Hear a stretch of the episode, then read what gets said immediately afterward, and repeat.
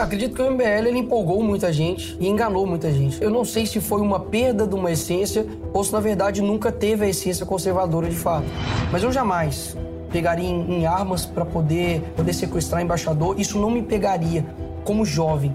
Acredito que Che Guevara não me inspiraria como jovem a ser um revolucionário. Anitta falando para poder ser criativa, tô aprendendo francês durante a pandemia. Isso para mim eu vejo foi o maior nível de mau caratismo e falta de empatia com o ser humano. A esquerda ela não mede esforço para destruir a gente. Mas o novo fica naquela de, não, estamos fazendo um choque de gestão, nós vamos economizar aqui. Essa economia sua vai para onde? Ele foi o único presidente, talvez aí no mundo, a dizer que o vírus mata, mas a economia também, através do desemprego, através da fome. E isso foi se mostrando ao longo do tempo verdade, né? A ONU mostrou que vai morrer mais pessoas de fome do que de coronavírus.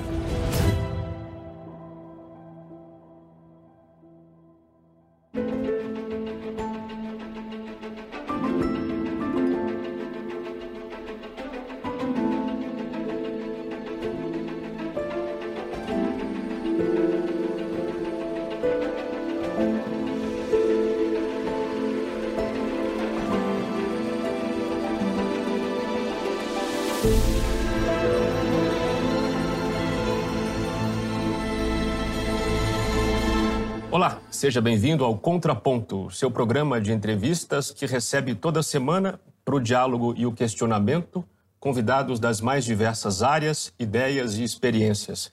Hoje eu recebo um jovem vereador de Belo Horizonte que é protestante e que foi o segundo parlamentar mais votado da história da capital mineira. Ele é cristão, conservador e defensor da família e dos bons costumes. Formado em Direito pela PUC Minas, tem pautado seu mandato e sua atuação nas redes sociais na luta contra o feminismo e a ideologia de gênero, entre outros assuntos. Eu sou Bruno Magalhães e recebo ele, Nicolas Ferreira. Tudo bem, Nicolas? Tudo bem, Bruno, e você? Maravilha. Você tem grande projeção já, mas para quem não te conhece, me conta como é que você chegou até essa cadeira. Eu nasci numa favela chamada Cabana do Pai Tomás. Eu sempre tive um senso de justiça muito grande. É, acredito que a igreja, os meus pais, ah, é, me deram essa condição de sempre me posicionar, tanto na igreja quanto na minha família. E o âmbito político foi algo bem natural. Não vim de família política, não tem nenhum político na minha família, além, uh, de fato, da, da, minha candidatura. E comecei a ingressar uh, no âmbito ali do impeachment da Dilma, quando estava todas aquelas manifestações. E depois disso, comecei a gravar meus vídeos e entrou ali a candidatura para vereador, decidi me candidatar e, graças a Deus, consegui ingressar. Você foi eleito é, na, na, eleição de 2020, correto? De 2020 para vereador, exato. 29.388 votos. Pois é, no Brasil tem tido um hábito das pessoas largarem o mandato no meio para disputar um outro cargo. Você tem dito que talvez dispute este ano a Câmara dos Deputados. É a sua intenção fazer isso? Sim. É, muitas pessoas veem como largar o cargo, eu vejo como uma ampliação do trabalho. Sim. Como vereador, eu não consigo falar a respeito, por exemplo, de aborto, sobre legalização das drogas. É, então, são pautas que são provenientes do âmbito federal. Então, acredito que é uma ampliação é, do trabalho e, de fato, é, tenho a vontade, tenho o sonho de chegar ao Congresso Nacional.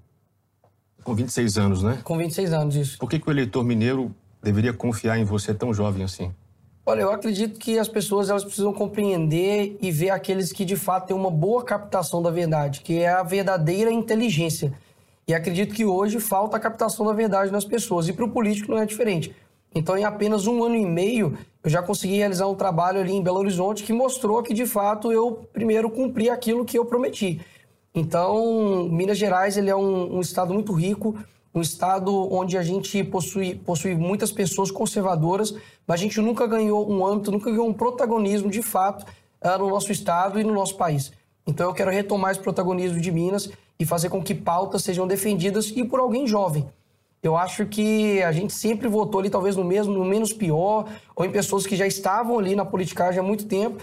E tendo alguém jovem, eu acredito que seja um sangue a mais no Congresso Nacional para não já estar tá ali, sabe, naquele lamaçal político de desde sempre que tem no Brasil.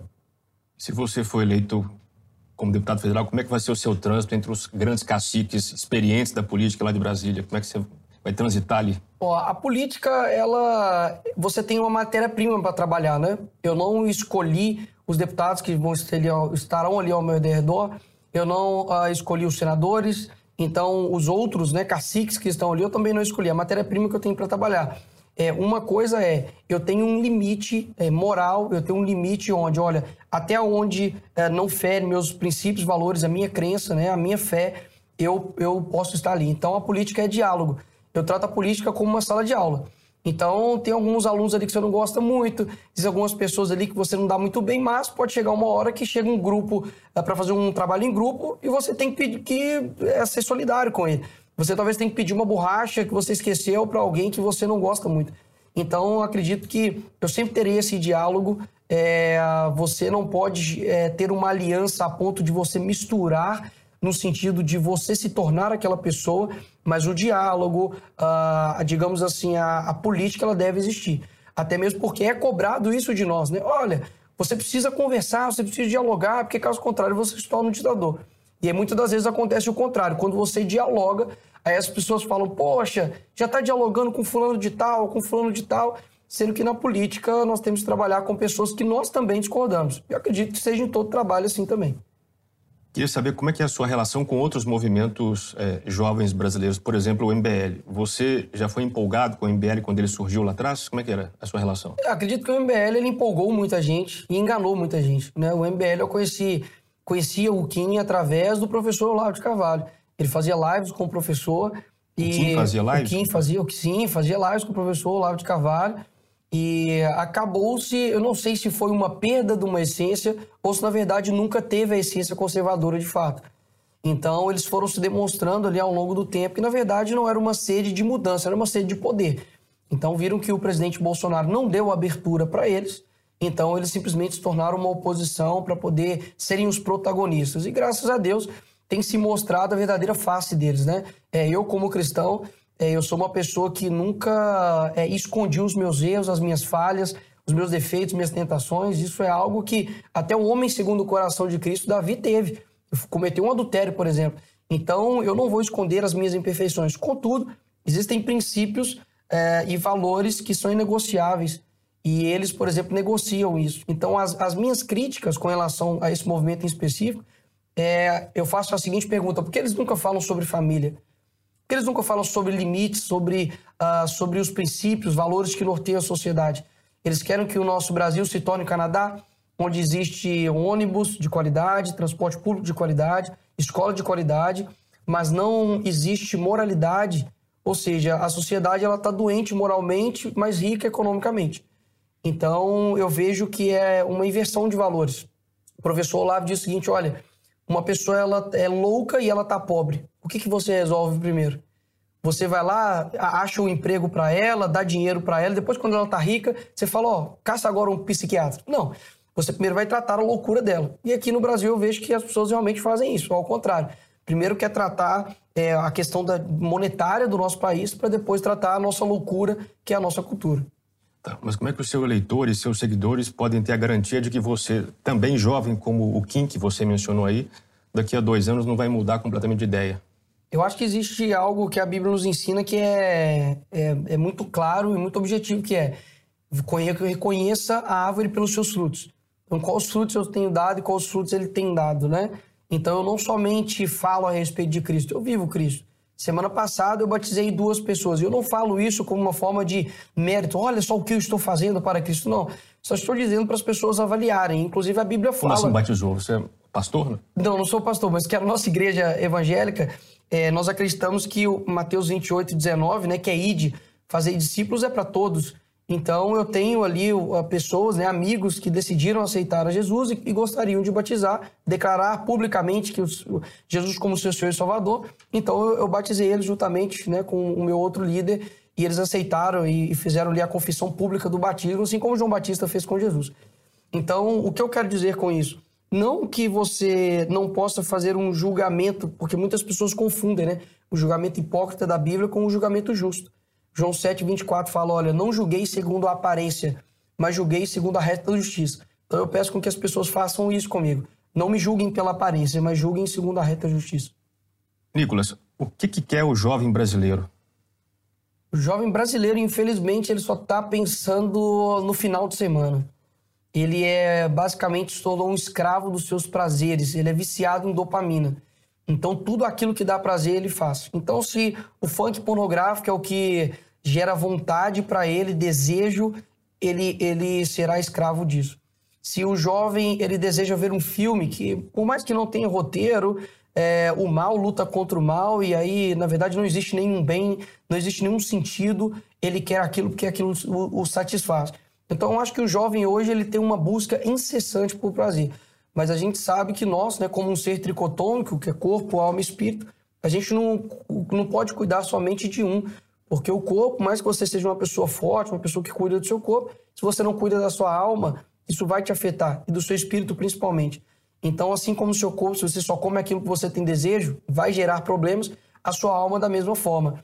Inclusive, uh, num livro chamado Arquipélago, Arquipélago Gulag, né, do Alexander Solzhenitsyn, ele fala a respeito da dor e ele fala que uma alma que não experimenta o sofrimento, ele é uma alma atrofiada. Ou seja, hoje os nossos jovens só buscam prazer, então a sua alma está atrofiada. Elas não sentiram o confronto da dor. Por isso que são almas fracas, almas que não possuem algo no sentido transcendental e por isso muitos jovens hoje são escravos dos seus próprios prazeres. Você fez um dossiê há pouco tempo contra o Felipe Neto. Qual que é o seu problema com ele? É, o meu problema com ele, na verdade, não é com ele pessoa, mas com aquilo que ele defende, né? Muitas pessoas e pais diziam, nossa, Nicolas, mas muitas pessoas falam sobre o Felipe Neto, mas não, não falam exatamente o que ele faz. Eu falei, opa, eu sei o que ele faz. Ele utiliza aquilo que Antônio Gramsci dizia sobre o senso comum. É, então, ele, ele introjeta coisas dentro de, das pessoas de forma muito sutil e gradual que era a famosa agressão molecular que Antônio Gramsci dizia. Então, o que, que ele faz? Ele fica 30 minutos jogando Minecraft, só que em um determinado momento ele faz uma piada pornográfica. E isso para um público muito jovem. No seu livro, por exemplo, ele tinha piadas a respeito do Kid Bengala, né, que é um ator pornô.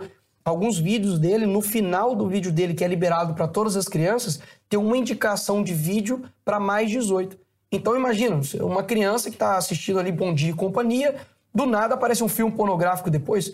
Ou seja, isso é injusto, isso é, é, é, isso é desleal da parte dele conduzir o seu público jovem e público infantil para um conteúdo que eles ainda não possuem maturidade para tal. Então eu fiz esse dossiê, assisti mais de 200 vídeos do Felipe Neto. Confesso que eu assisti na velocidade 2x porque meus neurônios já estavam gritando, mas é, de fato eu consegui mostrar por A mais B de que ele é uma péssima influência para os jovens. E o seu debate, famoso debate seu com o Nando Moura no programa Inteligência Limitada, alguma lição você extraiu desse debate? Extraio. Extraio uma lição de que é, muitas das vezes você. Existe aquela passagem que fala não jogar a pérola aos porcos, né? Muitos acreditavam que eu estaria fazendo isso quando eu iria até o Nando Moura. Por ele ser uma pessoa realmente que de difícil diálogo, né? O que eu pude aprender ali é que muitas das vezes você deve fazer como o Olavo disse, é expor a pessoa publicamente, porque no, no, no, no backstage, ali nos bastidores, ele me chamava para o debate com uma ânsia muito grande. Ele me chamava assim com um tom muito forte, me chamando de servo de Satanás, me chamando com todos os adjetivos pejorativos possíveis. E eu, na minha, esperando o momento certo. E ali eu tive que ter uma atitude mais incisiva porque caso contrário, ele iria crescer, ele iria fazer um corte e ia ganhar a narrativa, porque eles trabalham dessa forma. Enquanto a gente, muitas das vezes, é, não tem a estratégia política de narrativas como a esquerda e a nova esquerda tem, eles são muito bons em propaganda. Então eu sabia que ele ia utilizar isso em prol dele. Então eu fui muito sincero em eu vou ser sim um pouco mais incisivo com ele. Se ele falar mais alto, eu falo mais alto e assim por diante porque dessa forma eu vou conseguir expor a verdadeira face dele. De que nos bastidores ele me chama de servo de Satanás, me chama de várias coisas, mas ali na frente estava lendo versículos para mim. Então eu quase converti o Nando Moura, né? ele conseguiu fazer com que, com que ele se tornasse um cristão, ele estava lendo para mim. Então a hipocrisia das pessoas, uma hora, ela é trazida à tona. Então eu quis trazer isso para as pessoas: olha, aquilo que eu sou nos bastidores, eu sou também uh, no público. Aquilo que eu sou no privado, eu sou também no público. Ele não. Então o debate está lá para todo mundo ver que, por mais que eu possa ter cometido algum excesso, eu também não sou perfeito, não, não sou uma pessoa que não consegue dar um passo atrás e reconhecer as coisas, mas eu acredito que aquele debate, por onde eu vou no Brasil, as pessoas é, comemoram por ter demonstrado a verdadeira face uh, de um canalha. Tá, esses dois exemplos que eu dei agora, do Felipe Neto e do Orlando Moura, indicam que a sua atuação pública é, e nas redes sociais se pauta por discussões, por um confronto com um adversário, com um oponente. Queria entender como é que você enfrenta essa questão do inimigo público é, sendo cristão.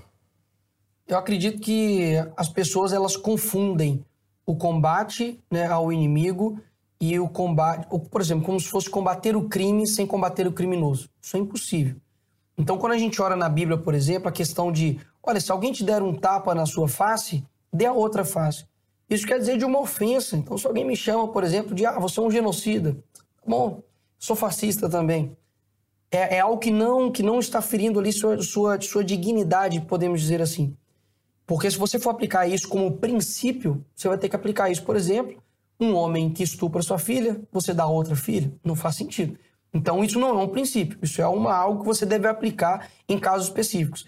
Em Efésios, a Bíblia fala para você que o cristão ele tem, é, ele tem a missão de denunciar as obras infrutíferas das trevas. O que isso quer dizer? Você, como cristão, você tem que compreender que quando você não combate o mal, existem pessoas que, que são é, usadas pelo império né, do mal para poder destruir as pessoas, quando você deixa de ocupar esse espaço, isso não vai ficar vazio. Outras pessoas vão ocupar. Então, quando eu falo a respeito do Felipe Neto, eu estou trazendo luz a algo que está sendo trevas. Então, não é simplesmente uma picuinha, não é simplesmente um embate para poder gerar likes. Até mesmo porque eu fazia isso dentro de sala de aula, sem ninguém ver sem eu ter seguidores, sem existir Instagram, Facebook, eu já fazia isso. Então é algo dentro de mim que eu falo, opa, peraí, se ninguém falar a respeito disso, quem vai falar? A gente pode perceber que Jesus, quando ele chegou diante do, do, do, do templo e viu as pessoas fazendo mercado com, com o nome do pai dele, o que, que ele disse? Opa, vem cá, pessoal, vamos sentar, vamos dialogar. Não, ele levantou, falou, raça de víboras, hipócritas, sabe, fariseus, vocês estão fazendo mercado com o nome do meu pai. Aí eu penso se hoje nós tivéssemos cristãos, se Davi tivesse esse, digamos, evangelho açúcar, como muitos, muitos querem pregar, né? Olha, da, do Golias que é, tá falando mal ali do meu Senhor, ô Davi, vem cá, vamos tomar uma xícara de café, né? Opa, ô Davi, não seria muito incômodo? Opa, isso não é o cristianismo verdadeiro. Aquele cristianismo que você olha alguém ofendendo o seu amigo e você se cala. Então Spurgeon diz algo, olha, é, o mundo o, o mal matou o meu Senhor. Eu não posso brincar com o mal que matou o meu melhor amigo. Então, como que eu vou deixar as pessoas falarem mal de Jesus Cristo, colocar Jesus Cristo como homossexual, como, como um travesti, é, deturpando a identidade do meu Senhor? Quem é amigo cuida. Então, Santo Tomás de Aquino dizia: olha, amizade é amar as mesmas coisas e rejeitar as mesmas coisas. Como que eu posso amar algo que Deus rejeita? Como eu posso rejeitar algo que Deus ama? Então, ou as pessoas não estão tratando Cristo como seu amigo, ou as pessoas de fato tratam ela como amigo. E eu trato Cristo como, como amigo meu. E amigo de fato protege. Então, eu tenho o dever, como cristão, de representar o caráter do reino aqui, ah, de, o caráter do reino aqui na terra. Os discípulos todos foram mortos, foram perseguidos. Então, hoje as pessoas estão querendo ser imitadores de Cristo e ter um tapete estendido. Então, eu vejo que o cristão ele não deixa a sua parte defensiva e também de ataque ao mundo. Nós amamos sim, mas o amor ele é um confronto. O evangelho por si só já é confrontador. E eu vejo que a partir do momento onde as pessoas se calam perante a querer uma aprovação do mundo, elas não estão sendo cristãs mais. O próprio cristianismo já é confrontador por si só. Se eu só dou uma Bíblia para a pessoa e não falo nada, já vai ser confrontador. Então hoje o que está acontecendo é, tudo passa a ser um ataque, porque eu estou dizendo que a homossexualidade te afasta de Deus assim como a mentira, assim como a prostituição, assim como a pornografia. Mas as pessoas se sentem muito ofendidas com a verdade. Bom, para além desses homens públicos nos quais você diz querer jogar luz, né? Existem muitos jovens, milhares de jovens. Por exemplo, aquele jovem do DCE. O jovem do DCE é do Fora Bolsonaro. Como é que a sua atuação é, busca alcançar esse jovem? Quer dizer, você acha que você consegue dialogar com esse jovem fora Bolsonaro ou você se contenta em criar um ambiente que neutralize a ação dele? Olha, eu me lembro que em, em 2012, não, 2013, perdão, quando eu entrei na PUC, é, eu vi esse, essas pessoas. Então, líderes jovens que estão no DCE, no DA, e tomam conta, e a vida deles, de fato, é a política é, é, frankfurtiana, né? aquela política cultural dentro da universidade. E eu lembro de um dia que eu perguntei para um rapaz que era líder da UJC, União da Juventude Comunista. Perguntei para ele, pô, cara, é, que eu estava é, competindo na chapa para DCE chamada PUC Sem Partido. Era eu, uma incrível equipe de mais uma pessoa competindo contra todo um lobby de esquerda. Eu falei com ele, cara, é, como que é a família para você? Assim, você gosta da família? Ele falou, cara, não tem contato nenhum com a minha família. Nos bastidores, no privado, eu sempre converso. Eu tenho curiosidade de saber como, como eles pensam. Por que aquela pessoa chegou até aquele ponto? Por que, que uma pessoa chega ao ponto de enfiar um crucifixo dentro do ânus? Por que, que esse cara aqui que está no DCE falando contra a família, ele chegou a, a tal ponto de odiar o pai dele e a mãe dele? Eu, eu, eu vejo que é um equilíbrio muito grande que a gente tem que ter. Eu fui aprendendo isso. Dentro de sala de aula, muitas vezes você tem que ser incisivo, muitas vezes tem que ser mais equilibrado, muitas vezes você tem que se calar, né? até o tolo se torna sábio quando ele se cala. Então, é para essas pessoas, eu, eu sempre tento abordar de forma privada, nunca em público. Porque em público é como se, poxa, eu chegasse diante da sua família e falava, viu, que, a sua família é isso, isso isso, ela não vai admitir. Mas quando você chega e chama a pessoa num cantinho e fala, deixa eu te perguntar, seja sincero comigo. Eu faço isso muito dentro da política mesmo. Lá na Câmara, enquanto tá rolando aquele debate todo, tem hora que tem ali um, um cantinho ali, eu vou e falo para a pessoa, mas esse projeto aí, cara, para pessoa de esquerda, eu fiz isso recentemente. Estava sendo votado o dia da Marielle em Belo Horizonte e a mudança de nome de um posto de saúde para Marielle Franco. Marielle nem é de BH, mas estavam querendo modificar ali o nome. E eu cheguei para um outro rapaz ali que era, de, que era da esquerda e falei, cara, você realmente acredita nisso? Falou, pois é, né, cara, difícil. Ele jamais vai admitir isso em frente à, à plateia dele. Então eu vou tentando construir dessa forma e trazendo para as pessoas que eu sou uma pessoa de diálogo, sou uma pessoa que conversa, mas ao mesmo tempo eu acho que muitos estão tão no lamaçal ideológico que é muito difícil eles darem um passo para trás. Então, se a Bíblia fala que você não pode jogar é, pérola aos poucos, é porque essa situação existe. Então eu preciso identificar, opa, essa é essa situação e algumas outras situações que eu vejo que essa pessoa também tem um potencial de acreditar na verdade. Muitas pessoas que eram da minha sala hoje já me mandaram mensagem dizendo: olha, você estava certo esse tempo todo. Nunca é tarde admitir isso. Então eu fico feliz que também a verdade ao longo do tempo ela vai se mostrando. Não é a base da imposição que você vai fazer uma pessoa acreditar em você.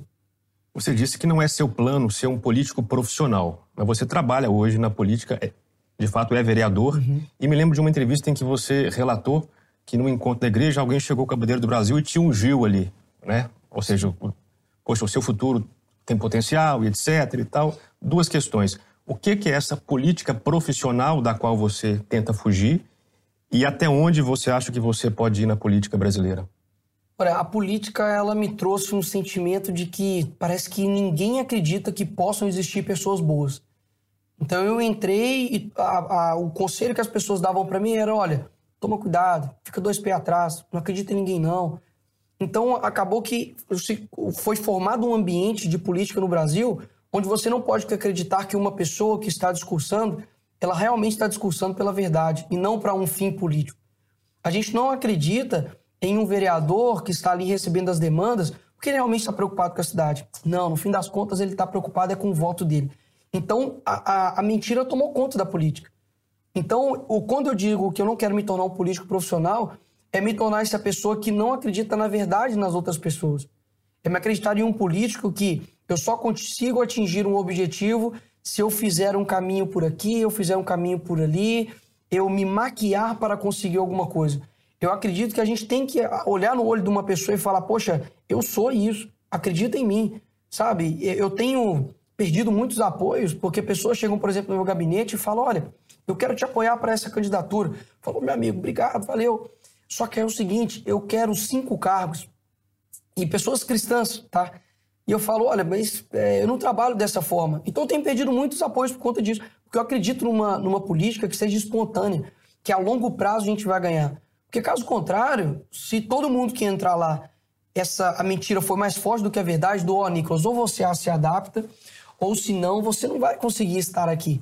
Então eu tomo como base, por exemplo, o presidente, que eu sei que presidente Bolsonaro, eu sei que ele esteve muito tempo ali na política, né, 28 anos no Congresso Nacional, mas era uma pessoa que ninguém acreditava que os meios que ele estava querendo traçar poderia chegar à presidência. Eu acredito que você, sendo verdadeiro, sendo algo natural, não impositivo e mantendo a sua essência, as pessoas vão reconhecer isso. E nesse dia em específico do pastor Guilherme Batista, onde ele colocou ali a, a, a bandeira do Brasil em cima de mim, era um evento de influenciadores, adolescentes, uh, cristãos, e, e ele falou a respeito do meu futuro no âmbito de presidência da República.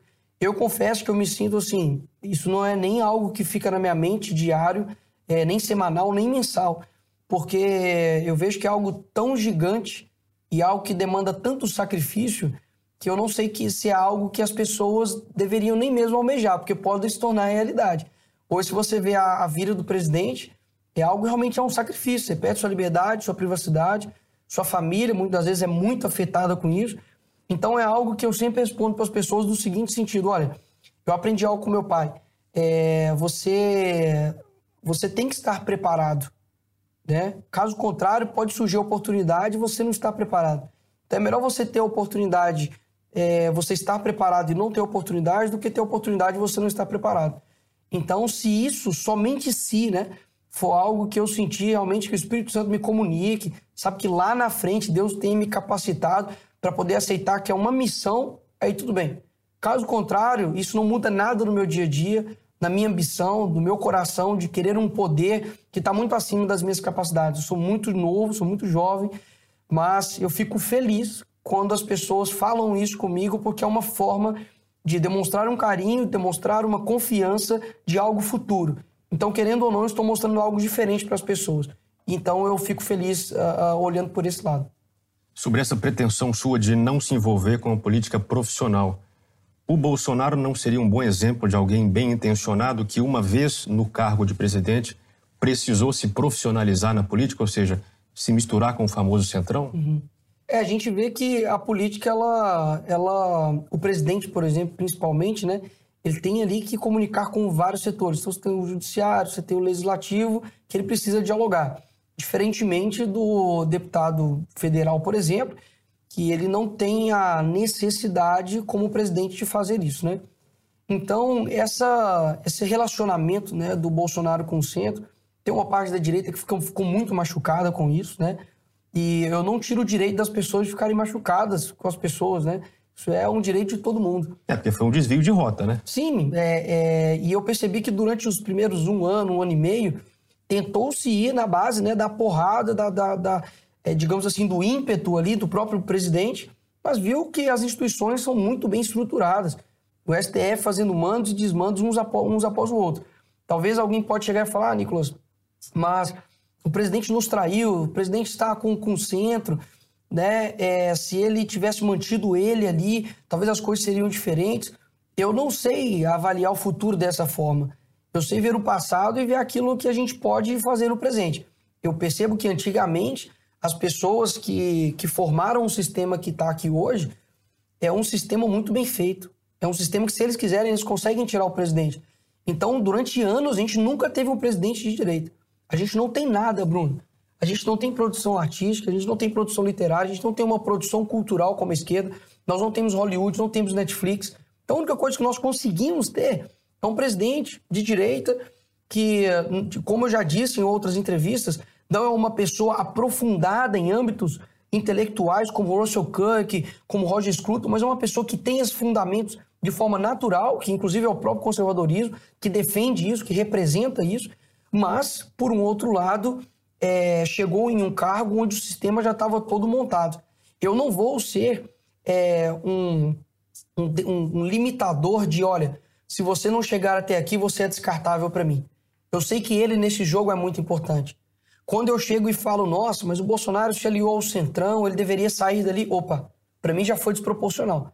Eu posso chegar e falar, olha, Bolsonaro se aliou com pessoas que, para mim, eu não, não concordo. Mas querer a retirada dele já é algo completamente desproporcional. Para quem que eu vou dar essa força? Somente para o outro lado.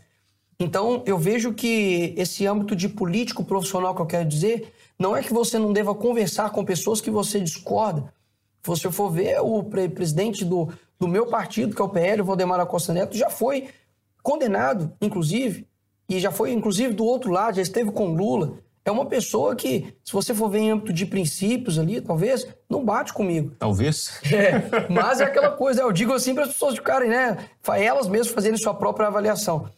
Só que eu, eu estou num partido onde o presidente foi. É a minha identificação com ele. O que eu vou fazer? Existe algum partido hoje no Brasil, por exemplo, que, olha, esse partido ele é conservador. Não temos. Então, o que, que eu tenho que fazer? Eu tenho que chegar e falar assim: não, eu vou para um outro partido que não se identifica com o presidente, não vou ajudá-lo ali com todas as forças numa eleição que é a mais importante do nosso país, simplesmente porque tem alguns ou outros que falam é um sommelier de candidato. Não, esse aqui não é perfeito, não existe o candidato perfeito. Então eu preciso fazer uma escolha mais equilibrada. Estou indo para o partido do presidente Bolsonaro. Vou ter que apertar a mão de pessoas, talvez que eu não concorde? Sim. Vou ter que apertar a mão de pessoas que já foram condenadas, que a política está cheia disso. Mas é a matéria-prima que eu tenho para poder trabalhar. Agora, o meu limite é, eu não vou. Foi a primeira coisa que eu falei lá no partido. Falei, Valdemar, não quero um centavo de dinheiro público. A única coisa que eu peço é independência dos meus votos, independência do meu gabinete, e eu quero ter um mandato que seja meu, onde as pessoas que acreditaram em mim, eu vou poder retribuir isso para elas. Eu não vou abrir mão nem um centavo, nem, nem, nem de. Vou abrir mão nem de um, de, um, de um princípio que se quer de. Ah, mas essa votação que vai ser boa para o partido. Se essa votação for contrária aos meus princípios, eu posso perder minha cadeira, posso perder a amizade ali, posso perder o coleguismo que eu tenho com qualquer pessoa. Eu não irei modificar isso. Então, esse é o meu limite. O meu limite, de fato, é a palavra. O meu limite ali está na Constituição. E até mesmo, se algum dia o aborto, por exemplo, for aprovado no Brasil, constitucionalmente, aí a Constituição já não passa a ser o meu norte. O meu norte, de fato, é a Bíblia. O meu norte é a moralidade e a racionalidade, inclusive. Então, aí que está essa diferença entre um político profissional, onde ele utiliza do mecanismo para fins próprios e sempre ganhar dessa forma, e da pessoa que compreendeu que a política é, digamos, a arte do possível onde você precisa cumprimentar mãos e conversar com pessoas que muitas vezes você não concorda. Bom, mudando um pouco de assunto e voltando ao passado, qual foi o momento mais feliz da sua infância? Olha, ser sincero, minha memória não é muito boa. Mas, assim, eu tenho, tenho bons momentos na, na, na minha infância, assim, de coisas simples. Eu acho que não é nada... As coisas mais legais da nossa vida não são coisas, muitas das vezes, que demandam muita complexidade. Eu acho que os momentos mais legais da minha vida era quando eu chegava da escola, eu ajudava o Goku a fazer Geikidama, eu almoçava com a minha família, é no domingo onde tinha ali frango frito da minha avó, a família toda reunida, vendo ali Silvio Santos, algumas brincadeiras do Gugu, que inclusive não era muito nem para nossa idade, mas assim, era, era a coisa mais legal que tinha ali da minha família. Então acho que a, a, a melhor lembrança que eu tenho, de fato, da minha infância é, é eu com a minha família, brincando de futebol na rua, é, brincando de soltar papagaio. São esses, esses, esses flashes que eu tenho assim na minha memória de que de fato fala, poxa, eu tive uma infância muito mais legal do que essa galera é, hoje em dia que só fica jogando Free Fire. Você mora com seus pais ainda hoje? Sim, ainda. Você tem algum projeto sobre a mudança de currículo nas escolas, é isso? É só ideia sua ou já é projeto? Mudança de currículo? Mudança de currículo, é, para inclusão de disciplinas ah, no tá, currículo. Ok. É, esse projeto tem, se tornou lei, que é o, o PL 157, é, onde inclui é, no contraturno das escolas municipais de Belo Horizonte o ensino é, do, das noções de direito, de educação financeira e noções de cidadania. Por quê? Porque a gente percebe que hoje a pessoa paga IPTU, paga imposto de renda, a pessoa lê a Constituição, mas ela não entende. Então, acho que a gente começar isso desde a base é muito importante. Então, isso, inclusive, já virou lei no município de Belo Horizonte. Ah, o seu projeto foi aprovado? Foi, eu fiz, eu fiz em conjunto com outros vereadores é, e, foi, e foi aprovado. Já, já se tornou lei, foi sancionado pelo prefeito. Você falou em contraturno. Isso quer dizer que nem todas as turmas vão receber isso? Né? Sim, é porque para poder modificar o currículo de fato, deve ser em âmbito federal, deve ser através do MEC. Tá, eu queria saber como é que foi é, a sua relação com o colégio. Não com a faculdade de Direito, mas com okay. o colégio. Se você é, se lembra dessa época, se você sofreu de algum modo a influência negativa do colégio, se naquela época você já tinha alguma consciência disso, ou se, por outro lado, a sua família e a igreja acabaram suprindo as eventuais deficiências da escola. Porque, enfim, hoje os jovens têm uma atuação é, como você, por exemplo, e aqueles que te seguem, é, contra a doutrinação nas escolas, mas eu queria entender se isso já estava na sua pauta, na sua cabeça naquela época. Então, acredito que eu comecei a ter noção do que era o que estava acontecendo da minha sala a partir de uns 13 anos. De que eu, meu tio Matias é, passou um vídeo para mim do Olavo, vários palavrões, mas eu falei, poxa, esse cara, o que ele está falando faz sentido. E eu lembro que eu estava estudando muito numa época a respeito uh, de, de mensagens subliminares, de Illuminati, mas eu ficava assim, não tem muita pega, sabe? Eu não estou conseguindo compreender como eles ainda estão é, na cultura. E aí eu comecei a compreender que existia um outro lado, um lado teórico, político, que de fato modificava as mentes e corações das pessoas. E eu me lembro que em determinada época, no segundo ano do ensino médio, estava ali rolando a, a discussão da cura gay. Na época da cura gay, Marco Feliciano, CQC, Bolsonaro, e ainda muito ainda sem alguns recursos para poder tirar de, de, de instrumento de, de, estudo. Eu lembro que tinha um site chamado Mídia Sem Máscara, que era o site que o Olavo colocava ali diversos uh, autores para poder fazer seus artigos, e o True Outspeak, né, que tinha ainda algumas aulas, vários programas gravados. Eu peguei vários, várias daquelas coisas, o Padre Paulo Ricardo também estudei bastante, e comecei a ter a, a compreensão disso. Mas naquela época, a partir dos 13 anos, eu já comecei a perceber como modificava assim, a sala de maneira absurda. Na minha aula de história, eu lembro que falava sobre socialismo, eu falava, mas professor, assim, né, um socialismo é, é, para crianças, digamos assim, né, for dummies, né? É, ah, mas o, o, médico vai ganhar a mesma coisa que um coletor de lixo. Não que eles sejam um mais importante que o outro, mas o valor agregado àquilo dali é diferente. Eu ficava assim, me per perguntando, professor. E ele passava um socialismo como se fosse assim, a melhor coisa do mundo passava Cuba como se fosse assim, o, o ideal. Depois eu fui descobrindo várias coisas que não era daquele jeito. E eu lembro que quando eu tomei uma posição mesmo assim de, de falar, opa, peraí, eu preciso falar sobre isso aqui em sala de aula, foi quando eu percebi que tudo que eu falava eu era automaticamente rechaçado. Então naquela época já tinha isso de maneira muito forte. Então no meu último ano eu fiz uma prova só sobre ativismo LGBT, sobre empreendedorismo e ética, que era a matéria, eu respondi, falava que existiam crianças trans naquela época. Isso tem 11 anos. Então eu lembro que eu parei e falei, poxa, é, isso aqui tá errado. Só que eu não tinha, não tinha ainda essa discussão. Não tinha ainda essa coisa de ideologia de gênero, LGBTQI, IAPQ, mais, não tinha isso. Era muito, era muito hum, é, recém-nascido ainda tudo isso. Mas é, eu já estava com o âmbito de, poxa, eu preciso defender isso. Então eu fiz uma denúncia com essa professora, fiz um artigo, coloquei ali na internet, tudo isso. E nessa época, inclusive, eu conheci várias pessoas. Felipe G. Martins, Bruno Luiza, Pedro Henrique, uh, várias pessoas que, inclusive, estão no governo hoje e que conseguiram, é, naquela época, me dar um suporte de, opa, estamos com você. Então, uma, uma posição que eu tive naquela época fez, eu, é, fez com que gerasse várias pessoas que hoje é, são referências e pessoas que hoje eu, inclusive, admiro. Você é, é muito próximo em termos de pensamento e de ideias com o presidente Bolsonaro e o Bolsonaro chegou a elogiar o coronel Brilhante Ustra naquela, naquele evento do impeachment, naquela sessão do impeachment da presidente Dilma. Então, por isso eu pergunto a você: se você fosse um jovem de 26 anos em 1968 no Brasil, de que lado você estaria no regime militar, naquela confusão que se estabeleceu no Brasil naquela época? Olha, é, é difícil falar o que a gente faria, né? Porque as situações são, são adversas, né? Mas se eu tivesse a mesma família, tivesse ali o mesmo ensino, eu não cairia, acredito que na balela da esquerda. Mas eu também não posso ser soberbo de falar, não, jamais votaria, por exemplo, no Lula. Tem vezes que o Lula enganou muitos cristãos. Eu faço menção a esse ano por conta do AI-5. Que... Sim, sim, sim. Eu digo porque é, acaba que quando a gente olha hoje na história, é muito claro de que a esquerda queria uma ditadura do proletariado e a direita também, por si só, perdeu a mão ali né, em diversos momentos desses cinco governos de uh, cinco autoridades que passaram ali pelo governo é, é, militar. Então eu acredito que eu, eu, seria cético assim como eu sou hoje. Sempre quando acontece alguma notícia, eu espero, porque eu sei que a coisa vai sair à luz à tona.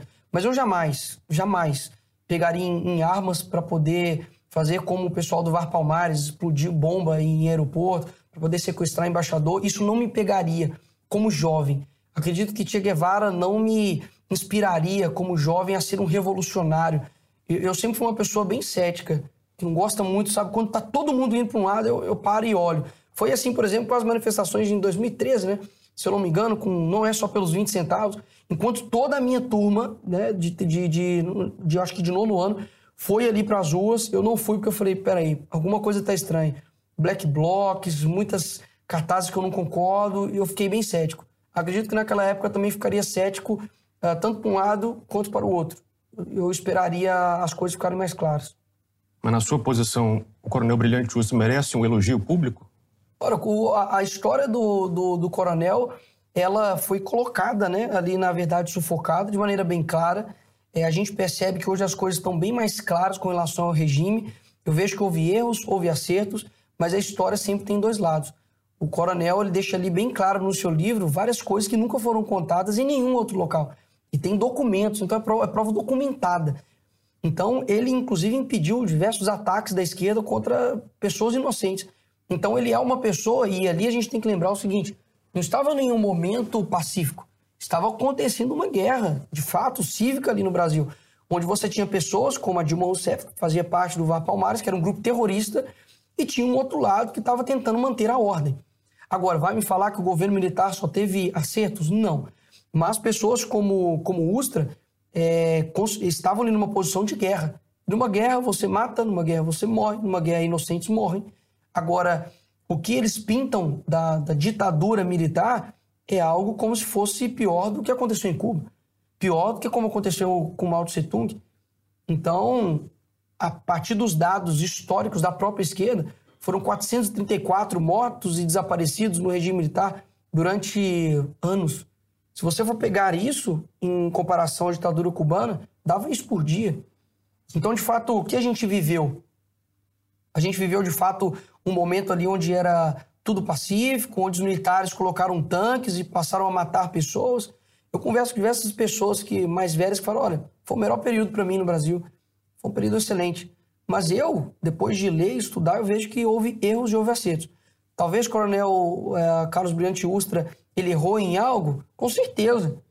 Mas ele foi taxado como uma pessoa assim, estrondosa, como um ditador, como uma pessoa que matou mais do que Stalin. E isso está errado. O que eu luto é pela verdade e pela proporcionalidade. Ou senão a gente só vai defender uma ditadura, aquela que me convém. Então eu, uma pessoa conservadora, eu compreendo que o governo militar não é aquilo que um conservador almeja. Por quê?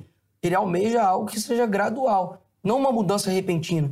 Porque toda mudança repentina gera problemas muitas vezes eternos. Então, eu sou a favor de uma mudança gradual. Mas muitas das vezes, momentos drásticos exigem medidas drásticas. Então, ali não foi um golpe. Até mesmo que teve o aval do Congresso Nacional, Ulisses Guimarães. Então, peraí, a história foi mal contada pela esquerda. E é isso que eu tento trazer à tona para as pessoas. Houve aumento ali, por exemplo, uh, da, da, da a questão é, econômica, deixou ali com um rastro muito difícil para ser retomado, sim. Mas e do outro lado, como é que foi? Eu, inclusive, tenho minhas críticas ao governo militar. Enquanto eles estavam preocupados com armas dentro de universidade, estava lá um livrinho do Carlos Marighella, Mini Manual do Guerrilheiro Urbano. Eles não se preocuparam com o âmbito cultural. Só foi se falar de Foro de São Paulo pelo Exército em 2005, depois de muita insistência do Olavo. Então, esses são os meus os meus, uh, as minhas pontuações disso. Como que num governo, digamos, ditatorial, nasce e surge um partido dos trabalhadores, um partido de oposição? Então, eu não quero que seja contado num viés meu, é, num viés no do finalzinho, Bolsonaro. né? É. Nasceu no finalzinho do governo. Sim, no finalzinho. É. O que eu quero é, eu quero que seja contada a história verídica. Pessoal, houve erros, houve acertos, mas hoje é contado como se a ditadura militar no Brasil fosse a pior que de Stalin, de Mao Tse Tung. Hoje um esquerdista me chama de genocida por eu defender a pessoa ter saído às ruas para poder trabalhar durante a pandemia. Então, olha a inversão de narrativas. A única coisa que eu quero é, eu não estou querendo um ditador que me convém. Eu estou querendo com que a verdade seja estabelecida. Se Ustra errou, pontue o que ele errou. Se Ustra acertou, coloque ele, o que ele acertou. Se a esquerda provavelmente acertou em alguma coisa que eu não sei ainda, me aponte isso, nós vamos discutir. Caso contrário, a realidade está aí. Os fatos estão aí. Na sua opinião, o Partido Novo é um new left, ou seja, é um partido meio que maquiado de partido liberal. Como é que você tem avaliado o governo do Romeu Zema lá em Minas Gerais? É, o Novo ele tem capilaridades diferentes. Você tem figuras específicas é, que destoam do partido, né? Por exemplo. O Zema é um caso? O Zema é um caso. Então, o Zema, eu lembro que nós fizemos uma entrevista, uma sabatina com eles, assim, eu, mas eram umas seis pessoas, um, um sábado de manhã, e eu cheguei, inclusive, mais cedo, ele estava lá, aquele jeitinho dele, bem, bem, bem, é, é único, é mineiro. Eu falei, bom dia, bom dia. Ficamos lá esperando uns 15 minutos. Depois de meses, ele se tornou governador de Minas. Foi antes, então? Da... Foi antes, é. Foi na pré-campanha, ou na campanha, inclusive, na pré-campanha. E eu lembro que eu cheguei numa sala, a gente conversou, falou, ideologia de gênero, eu não sou contrário. E armamento, ah, não sou a favor e tal, nisso, nisso, nisso, nisso. E a gente falou, pô, cara bacana, legal.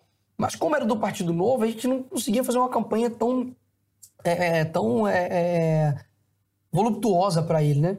Então a gente ficou meio receoso, mas ele, de fato, tem feito aquilo que ele propôs. Quer fazer um choque de gestão, ele impediu um projeto que, inclusive, foi é, barrado através de muita luta dos cristãos e do deputado Bruno Engler, que é estadual lá em, lá em Minas Gerais, que era colocar, instituir ideologia de gênero em vários âmbitos ali de Minas Gerais. E o governador Zema vetou. Passou na Câmara, ele, ele vetou, veio para a Assembleia e novamente foi, foi mantido o veto né, do governador. Então é um governador que tem feito um bom trabalho. Eu acho que nos próximos anos ele vai expandir esse trabalho, porque vai receber um orçamento muito grande e sair agora de uma recessão que é a pandemia. Então eu desejo sorte, tenho um diálogo com ele e espero que ele não seja Uh, até me esqueci o nome do antigo presidente do, do novo, que é o. Amoedo. O Amoedo, o João, o João Amoeba. Espero que ele não se torne um. Ele não é, ele não está então nessa crítica sua do novo como uma nova esquerda. Não. O novo possui pessoas assim que destoam completamente da realidade. São pessoas assim que querem, não entendem que nós estamos numa guerra política, não entendem nada de, guerra política nunca leram David Horowitz, não sabem quem é Saul Alinsky. Eles, eles acham que economizar dinheiro na Câmara vai fazer com que eles a política brasileira mude. Numa guerra você vai economizar cartucho? Numa guerra falou, opa, segura aqui, eu tenho 30 tiros. Mas não dá os 30 não, dá só 10 e vamos dar os 20 pro nosso inimigo. Então acho que a maneira deles fazerem política muitas vezes é muito demagoga, sabe? É tudo economia, tudo economia. Não, não vamos votar isso aqui não, porque é do presidente Bolsonaro, sendo que a gente está numa guerra. A esquerda ela não mede esforço para destruir a gente. Mas o novo fica naquela de, não, estamos fazendo um choque de gestão, nós vamos economizar aqui. Essa economia sua vai para onde? Eu concordo se aquilo que eu, que eu economizasse fosse destinado para algo, tudo bem. Igual nós fizemos na Câmara de Vereadores. A economia que nós fizemos foi destinado para sanar os problemas de transporte público em BH. Concordo. Agora, o dinheiro que você economiza na Câmara dos Deputados, Seja com, por exemplo, com apartamento funcional ou com a, a verba ali que você tem para poder colocar assessores, está indo para onde? Vai ser repartido para os partidos, ou seja, você está dando dinheiro para os seus opositores. Eu vejo que muitas vezes eles são muito demagogos com relação a isso, mas existem pessoas muito boas também dentro do Partido Novo. Bom, a política é a arte da composição, né? Então, muito além de discutir, de sanear o ambiente, que é necessário, com certeza, também é preciso construir. A questão é saber é, que parcela e que pauta da esquerda, com qual pauta você consegue dialogar e talvez até aderir num acordo que for necessário, por exemplo, na Câmara dos Deputados, se você for eleito? Olha, eu acredito que as pautas que a, que a esquerda traz com relação, por exemplo, à saúde, à educação, a talvez um orçamento ali para aquelas áreas, é, é difícil você ter uma, um alinhamento de ideias com a esquerda. Então, porque os princípios não batem. Então, o diálogo que eu, que eu me refiro é o diálogo de, olha, é, tem esse projeto meu aqui, deixa eu te explicar o que é esse projeto. Por exemplo, eu fiz, instituí um projeto da proibição da linguagem neutra em BH. Eu expliquei o que era o projeto. Falei aqui, vamos conversar aqui. É sobre isso, isso e isso. Então, é esse diálogo de muitas vezes você é, é, precaver de ter ali uma discussão inócua, um bate-boca desnecessário e você simplesmente conversar ali no privado, articular, falar, olha, esse projeto aqui é importante para mim, dá para você dar uma lida, dá para você, por exemplo, você vai votar contra? Tudo bem, mas não fala nada não, para a gente conseguir ter um, um, uma, um avanço mais rápido aqui, a gente economizar dinheiro aqui na, na Câmara. Então é esse diálogo que eu, que eu me refiro. Agora, é muito difícil ter uma composição de projetos de lei com a esquerda, porque os nossos princípios não batem. Então, é assim, eu posso te dizer que raro, raro, raramente eu nunca fiz isso, mas vai ter um projeto ali, um projeto de lei que esteja eu e, e Guilherme Boulos. Será muito difícil ter isso. Então, provavelmente vai ser inexistente nesse sentido. Você lançou recentemente o livro Cristão e a Política: Como Vencer a Guerra Cultural. Se Jesus Cristo é o caminho, a verdade e a vida, além disso é o único caminho, a verdade e a vida para você, por que, que um cristão deveria se preocupar com essa tal guerra cultural? Perfeito. É, a política, ela não é a ponte para Jesus Cristo, né? Não é a ponte para Deus. A ponte continua sendo Jesus, né? Ele é o único caminho e isso que eu acredito. Agora, a política, eu não, eu não vejo ela diferente como nenhum outro ofício na sociedade. Você tem um padeiro, você tem um motorista, você tem o diretor de cinema, você tem o entrevistador, você tem... Política é a mesma forma. E na política tem uma característica, que eu falo isso no livro. Não existe espaço vazio, não tem espaço em vácuo na política. Se você não ocupa, outra pessoa vai ocupar. Então, por que, que o, o cristão tem que estar se preocupado com a política? Primeiro, que nós temos esse exemplo na Bíblia. Inclusive, a capa do meu livro é Daniel na Cova dos Leões. Daniel, ele estava em Jerusalém, foi, é, é, foi, foi perseguido, foi, é, foi tirado os jovens dali, intelectuais, e foram colocados para Babilônia.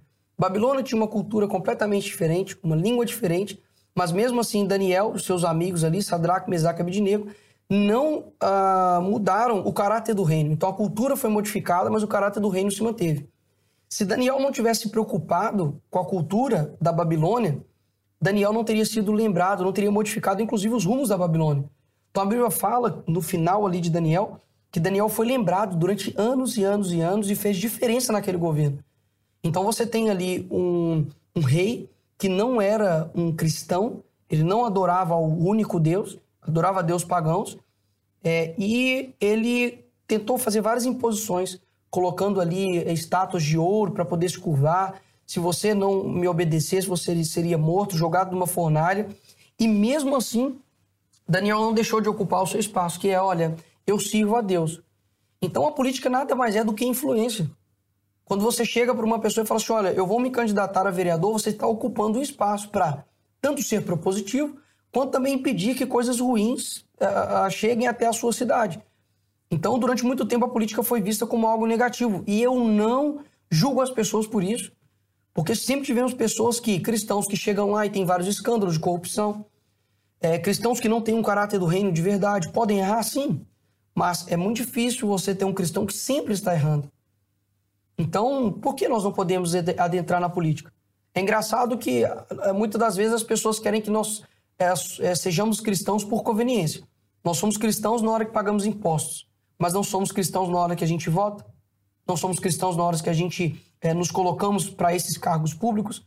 Então, nós somos cidadãos do reino, mas nós estamos aqui como, como passageiros de uma sociedade terrena e nós devemos ocupar esse espaço. Não vejo a política é diferente do que uma ocupação de um espaço na sociedade. É difícil ver um jovem de 26 anos falar publicamente e defender a abstinência sexual antes do casamento. Queria entender, na sua cabeça, na sua visão, o que, que um não cristão ganharia em seguir esse conselho? Olha, é, é um método 100% eficaz. Muitas pessoas ficam para não é não ter filhos ou para não ter doenças sexualmente transmissíveis. É, existem vários métodos você tem a camisinha, você tem os demais, mas a abstinência sexual é um método 100% eficaz. E eu vejo que hoje é um tabu, é quase errado um jovem não ter experiências sexuais antes do casamento. E a Bíblia, ela nada mais é do que um cuidado do seu melhor amigo, que te criou, que sabe das suas imperfeições, sabe das suas limitações, das suas seduções.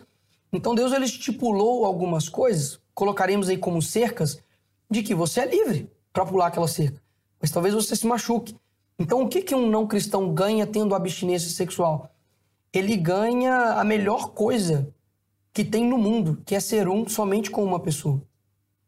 Porque o sexo, quando você, mesmo uma pessoa que é não cristã, ela sabe que há um envolvimento muito grande entre duas pessoas.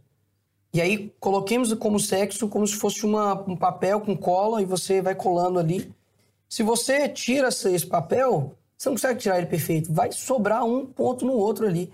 E por mais que alguém assim seja cético quanto ao cristianismo, odeie Deus, odeie qualquer coisa que diz respeito à religião, é impossível ela ter simplesmente é, ali motivações, relações sexuais e inibir esse, esse âmbito de transcendência. É algo muito forte. Você está ali fazendo um com uma pessoa. Então imagine uma pessoa que é vários com com várias pessoas, ele é um com várias pessoas. O que ele pode ganhar? Ele experimentar o plano perfeito de Deus, que é ter uma família, é ter alguém que de fato não vai ter ali você simplesmente por uma noite, não vai ter simplesmente ali a sua, o seu prazer sexual momentâneo. E hoje os jovens são enganados, os adolescentes são enganados, como se a melhor coisa que você pode fazer na sua vida é ser igual um copo de bar. Hoje as meninas, infelizmente, os meninos, nada diferencia delas de um copo de bar. Qualquer um pega, qualquer um usa, deixa descartado. Então são enganados por esses prazeres momentâneos, mas que podem trazer aí dores uh, eternas para você. Então o que ele ganha? Ele vai ganhar uma família, ele vai ganhar uma alegria genuína, ele vai ganhar um parceiro, ele vai ganhar um companheiro, porque uma hora o sofrimento vai bater na vida desse jovem, inevitável. E aí, quem que você quer estar do seu lado? O cara ali que foi, teve relação sexual com você foi embora? A menina que pegou você, olha, linda. E aí? Então o que ele pode ganhar? Tudo. Pode ganhar uma família. E além disso, ele pode, ele pode ganhar a herança do Senhor, que são os filhos. E hoje a maternidade está sendo tratada como a pior coisa que pode acontecer para uma mulher. A pior coisa que pode acontecer para você, mulher, é ter um filho. Então, percebe como uma coisa vai levando a outra, trazendo como se a família fosse a pior coisa que pode acontecer sendo que não há nada melhor e nada mais importante do que você conduzir os seus filhos à salvação. Então, assim, você pode ir trocando essas coisas? Pode, mas existem consequências. E a esquerda ela sempre quer enganar é, o jovem como não há consequências. Há consequências. E não vai ser o seu professor que vai encarar. Não vai ser o seu amigo que vai encarar, vai ser você. Então, por mais que seja difícil, é muito difícil mas é algo que vale a pena. Vale a pena porque quem orientou isso não foi uma pessoa qualquer, foi aquele que te criou. Qual foi o principal ensinamento do professor Olavo de Carvalho para você? Olha, tem uns 10, mas eu vou resumir aqui em uns, uns dois, pelo menos. Tem algo muito interessante que ele fala, que é o seguinte, olha, se a sua ânsia de agir é maior do que a sua ânsia de compreender, a sua ação sempre vai ser incompreensível. Então ele fala, olha, é, entenda primeiro aquilo que você está tá fazendo, porque caso contrário, você nunca vai entender aquilo que você está fazendo. Basicamente é isso. E o segundo é, faça aquilo que você estiver fazendo. Sobretudo, é, não, não faça. É, ele, fala, ele fala: olha, quando você estiver fazendo algo, faça aquilo de verdade. Porque hoje a gente vê que quando as pessoas estão fazendo algo, elas não estão fazendo nada no fim das contas. Ela liga a televisão e abre o celular. Então, peraí. Você ligou a televisão, mas você está mexendo no celular? Ela vai para a sala de aula, mas ela não assiste aula. Ela está no namoro, mas ela trai o, namoro, o namorado dela. Ela entra no casamento, mas ela trai a esposa. Então, assim, nada que você está fazendo é o que, que você está fazendo. Então, acima de tudo, faça o que você estiver fazendo. Está assistindo televisão? Assiste televisão. Não fica preocupado com os planos da vida, não. Você está é, num casamento? Entrou no casamento? Seja parte, seja fiel para o seu casamento. Caso contrário, você nunca vai ter feito nada. Esse é algum dos ensinamentos que eu mais gosto do Olavo. Eu vi você mencionando a teoria das 12 camadas. Em que camada você está? Ah, já passei, já passei na terceira da quarta, né? Se Deus quiser. Tá, tá por ali? É, tô, tô por ali. Então, assim, é, eu vejo que é, a, as 12 camadas da personalidade do Olavo é algo que, inclusive, o Brasil Paralelo resumiu, fez um vídeo muito bom a respeito disso. Eu vi também. É, e o professor. No Insight BP, né? Isso, tá lá no site BP. E é algo que as pessoas, assim, específico do Olavo, eu sinto tanta falta dele, porque, assim, as pessoas taxaram ele de tantas coisas, né? De lunático, de, da Pepsi, de um monte de coisa, sendo que as coisas mais importantes do Olavo não eram as coisas políticas. Ele não era um comentarista político. Ele era um filósofo, ele é um escritor. Então, o Olavo, ele, ele fez compreender várias coisas. Tem um, um, um vídeo dele que ele fala, olha, não seja fraco.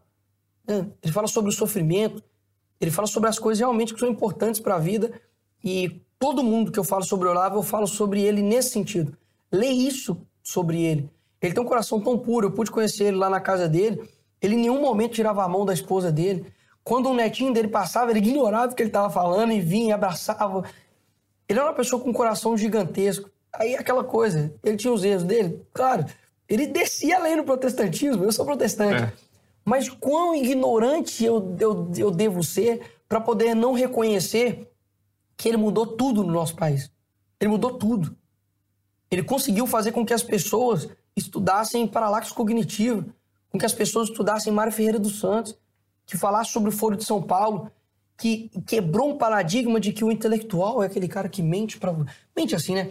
Que tem uma aparência do bem, né? Ele tem uma aparência de intelectual, mas é um mentiroso, é um geleia. Né? A Marilena Chauí era a intelectual do, do nosso país e ele veio para poder quebrar isso. Então, quando ele fala que ele diz, olha, eu vim para poder acabar com a, a P toda, ele fez isso de verdade. Então, assim, eu, eu, eu devo muito ao professor Olavo. Eu gosto muito dele. Eu espero que, de fato, quando eu, eu chegar aos céus, eu, eu encontre com ele. Esse é o meu desejo. Na sua treta mais recente, você divulgou um vídeo de um adolescente trans num banheiro é, de meninas num colégio particular de Belo Horizonte. É, e você foi representado no Ministério Público do Estado de Minas Gerais. E a pergunta é: você não acha que esse tipo de abordagem dá munição para os adversários? Não, acredito que ficar calado dá munição. Por quê? As pessoas não compreendem que a esquerda ela, ela utiliza uma estratégia que está no livro do Pascal Benadan chamado Maquiavel Pedagogo, que é o pé na porta. O que isso significa? Ele te, ele chega para você, por exemplo, numa casa e fala: olha, é, tô aqui com uma campanha da dengue com um cartaz de 3 metros, posso colar na sua porta? O cara vai falar, não, é muito grande. Ah, mas eu tenho um aqui de 30 centímetros, posso colar? Pode, é bem menor. Ou seja, eles trazem uma proposta exorbitante para que aqui de fato ele quer que você aceite, fique mais aceitável. Então a esquerda faz isso com as demandas que ela quer. Antigamente, por exemplo, tudo que a esquerda queria era o casamento é, civil igualitário para homossexuais. Hoje, se você não aceita uma prática homossexual dentro do colégio da sua irmã, você é um homofóbico.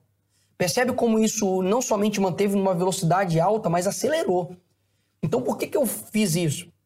Primeiro que eu dei a chance para a escola se posicionar, eles mandaram para mim uma questão jurídica dizendo que o trans tinha condição de fazer isso. E eu falei, olha, o colégio Santa Maria é um colégio cristão, é um colégio que tem bases na fé cristã, Portanto, eu não acho que você tem que se curvar perante as imposições do coletivo. Caso contrário, qualquer pessoa pode chegar na, na, numa igreja, por exemplo, e começar a falar: olha, não tem banheiro trans aqui não, eu vou entrar, sou homem, e vou entrar dentro do banheiro de mulher. Até onde isso vai chegar?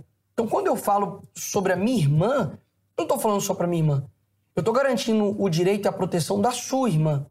O, o proteção e direito da, da sua esposa, que pode estar no, numa, numa rodoviária e entrar um homem trans lá e abusar dela. Isso era o colégio da sua irmã? Colégio da minha irmã. Então, olha só. Quando você abre uma brecha para que a realidade ela fique à mercê de você, nós vamos destruir a realidade. E existem pessoas que vão utilizar disso, que existem pessoas mau caráter, como pedófilos, como estupradores. Eu não estou aqui ligando trans a isso. Eu estou dizendo que a maldade existe no mundo. E, portanto, eu não posso dar uma brecha para um mal tão grande que é um estuprador chegar e falar: opa, me sinto mulher. Entrar dentro do banheiro de uma rodoviária, entrar dentro do banheiro de uma academia, da natação do seu filho e cometer ali algum tipo de, de abuso sexual. Um pedófilo, por exemplo. Então a gente vai abrir uma brecha gigantesca para o mal em prol da distorção da realidade. E mais do que isso, quando você priva uma criança de entender isso, você não está privando somente a segurança, a privacidade dela. Você está privando ela de reconhecer a verdade. A verdade de que, olha, o homem usa o banheiro de homem porque ele tem um pênis. A mulher usa o banheiro da mulher porque ela tem uma vagina. Você compreendeu? Se você nega isso para uma criança, você está negando a realidade. O que mais nós não vamos negar a partir de hoje? Então, se uma pessoa chega para você e fala, não, eu tenho dois metros de altura, eu quero entrar na NBA.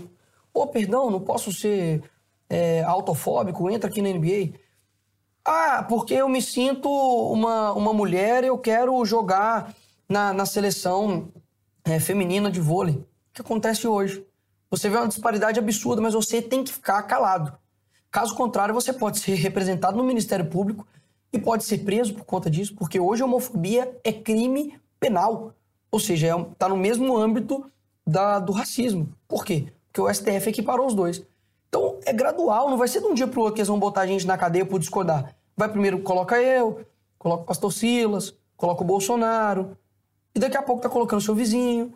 Então, uma ditadura da minoria, né, uma tirania da minoria sobre a maioria. É o que está acontecendo no Canadá, por exemplo. No Canadá, Jordan Peterson foi tirado da faculdade, da universidade, como professor, porque ele não queria se referir ao pronome que a pessoa deseja horas. Então eles, eles, eles maqueiam, eles utilizam da manipulação de comportamento através da linguística, através da, da, da fala, através das palavras, através dos pronomes, através de tudo. Ou seja, a partir de hoje, está proibido você discordar. Se você discordar, você é um homofóbico, um transfóbico, um fascista, um genocida. E as pessoas não estão compreendendo quão grave é isso. Estão rotulando os cristãos. Você é homofóbico, você é fascista, você é genocida, você é intolerante, você é preconceituoso. Daqui a pouco, se retirar essas pessoas da sociedade, ninguém vai nem ligar. Afinal de contas, são pessoas ruins. Então, antes de um genocídio físico, há um cultural. Colocavam, por exemplo, os judeus com o nariz grande, porque queriam despersonificar a humanidade deles. Colocavam como inseto. Você tem várias propagandas nazistas colocando ali o judeu como uma, uma minhoca em cima do mundo.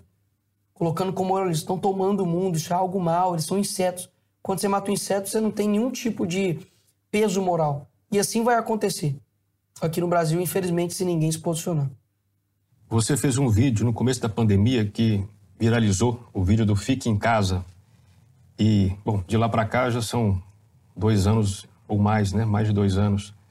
É, qual que é a sua avaliação da gestão da pandemia pelo presidente Bolsonaro e se você faria algo diferente?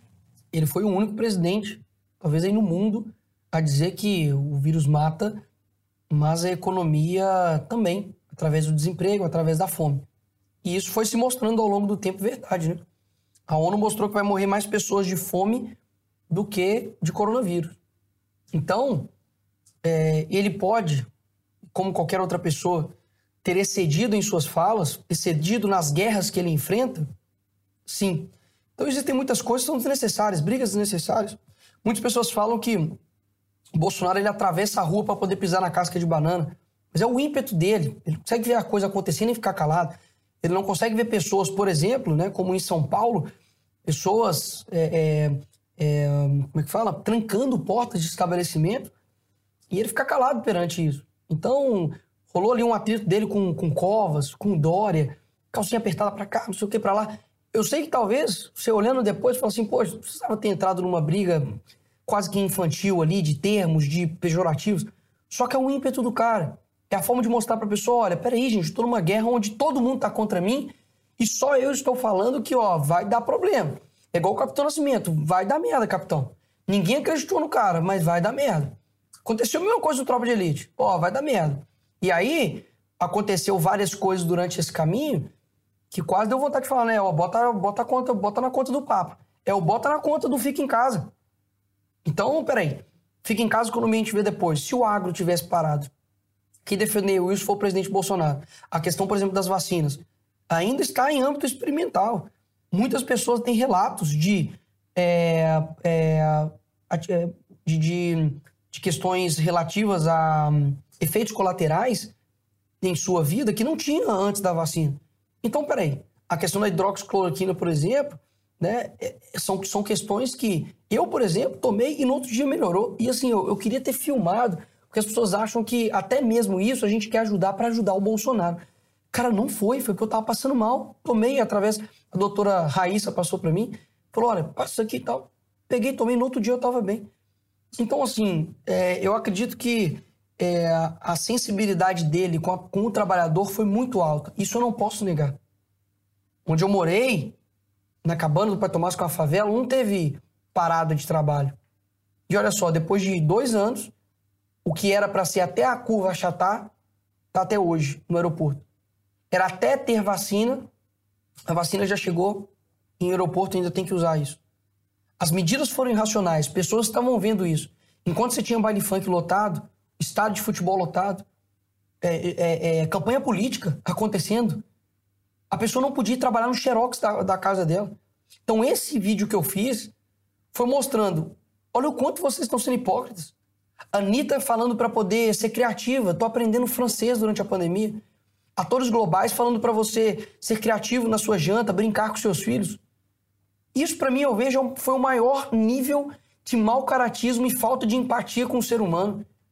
Pessoas destruíram é, é, seus empregos não por conta de negligência, não por conta de imperícia, de imprudência, de preguiça de trabalhar, não. Foi porque alguém estava impedindo elas de trabalhar. Pensa como desesperador é isso. Você tem uma família para poder sustentar e você não pode, por uma imposição do Estado.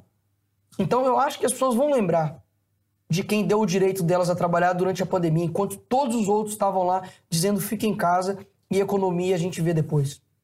Bom, estamos em rota de pouso, chegando ao fim da entrevista. Me diga um defeito seu do qual você ainda não conseguiu se livrar. Eu acredito que eu seja bastante teimoso. Eu preciso que eu, eu acredito que eu preciso ser mais disciplinado. Você ouve poucas pessoas? É, eu acredito que assim é um ímpeto de você falar assim, não, isso aqui vai ser melhor. Mas eu acredito que eu preciso ouvir mais as pessoas, ter mais gestão do meu tempo. Eu acho que muitas vezes quer abraçar o mundo, mas é, a gente não consegue. Então eu acredito que, que a, a disciplina, a gestão do tempo e ouvir mais as pessoas, ser mais paciente. Mas eu tenho um temperamento colérico, isso me impede de, de melhorar esse âmbito meu. São questões que eu preciso trabalhar e melhorar. Quem é Deus? Deus ele é meu amigo. Deus é quem Poxa, Deus é quem me, me impediu de tirar a minha vida. Deus é, é uma pessoa que, diferentemente do que é pintado para muitas outras pessoas, de é um cara distante, ele é um cara próximo. Ele é o meu Senhor, ele é meu Salvador, ele é aquele que conseguiu uh, sarar as minhas feridas, é aquele que todo dia diz para mim: Olha, é, eu sou seu amigo, eu, eu estou aqui, e que me deu uma nova vida. Eu cheguei para Cristo e falei: Olha, não tenho nada para te oferecer, não. E ele me ofereceu tudo. Então Deus ele me deu a vida eterna. Eu não, não tenho nada que eu possa fazer para poder merecer isso. Então a única coisa que eu posso fazer é ter um mínimo de gratidão a Ele com as minhas atitudes, com a minha forma de viver, da maneira como eu reverencio Ele e sou amigo dele. Então eu posso errar por, por excesso, mas eu nunca vou errar por omissão.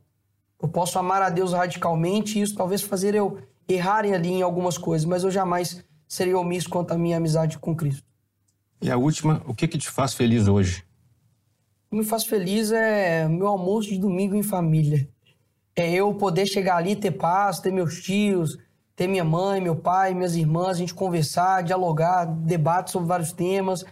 É eu ter uma vida comum, uma vida simples é eu saber que existem é, responsabilidades maiores que surgem, mas que ao mesmo tempo eu quero manter uma vida simples, uma vida onde o dinheiro ele, ele não enche meus olhos, uma vida onde viagens não enchem meus olhos. É legal, é, mas tudo que eu quero é voltar para minha casa, tudo que eu quero é ir para minha igreja, eu cumprimentar é, meus amigos, graça e paz, shalom, amém, amém. É eu estar tá ali no culto, tem o louvor, depois tem o dízimo das ofertas, cumprimento, como, porque cristão sempre come depois do culto, vou para casa, durmo, é isso. Eu quero ter uma vida simples, saber valorizar as coisas simples, saber colocar o peso em cada coisa da minha vida. É como a Bíblia nos orienta, né? Deus me dá orientação, me dá sabedoria para eu contar os dias da minha vida. Que Deus me dê sabedoria para eu contar bem os dias da minha vida. Muito bem, Nicolas. Um abraço. Obrigado. Vamos falar com você. Igualmente. Boa sorte. Obrigado. E a você que chegou até aqui, muito obrigado pela sua audiência. Vejo você no próximo Contraponto.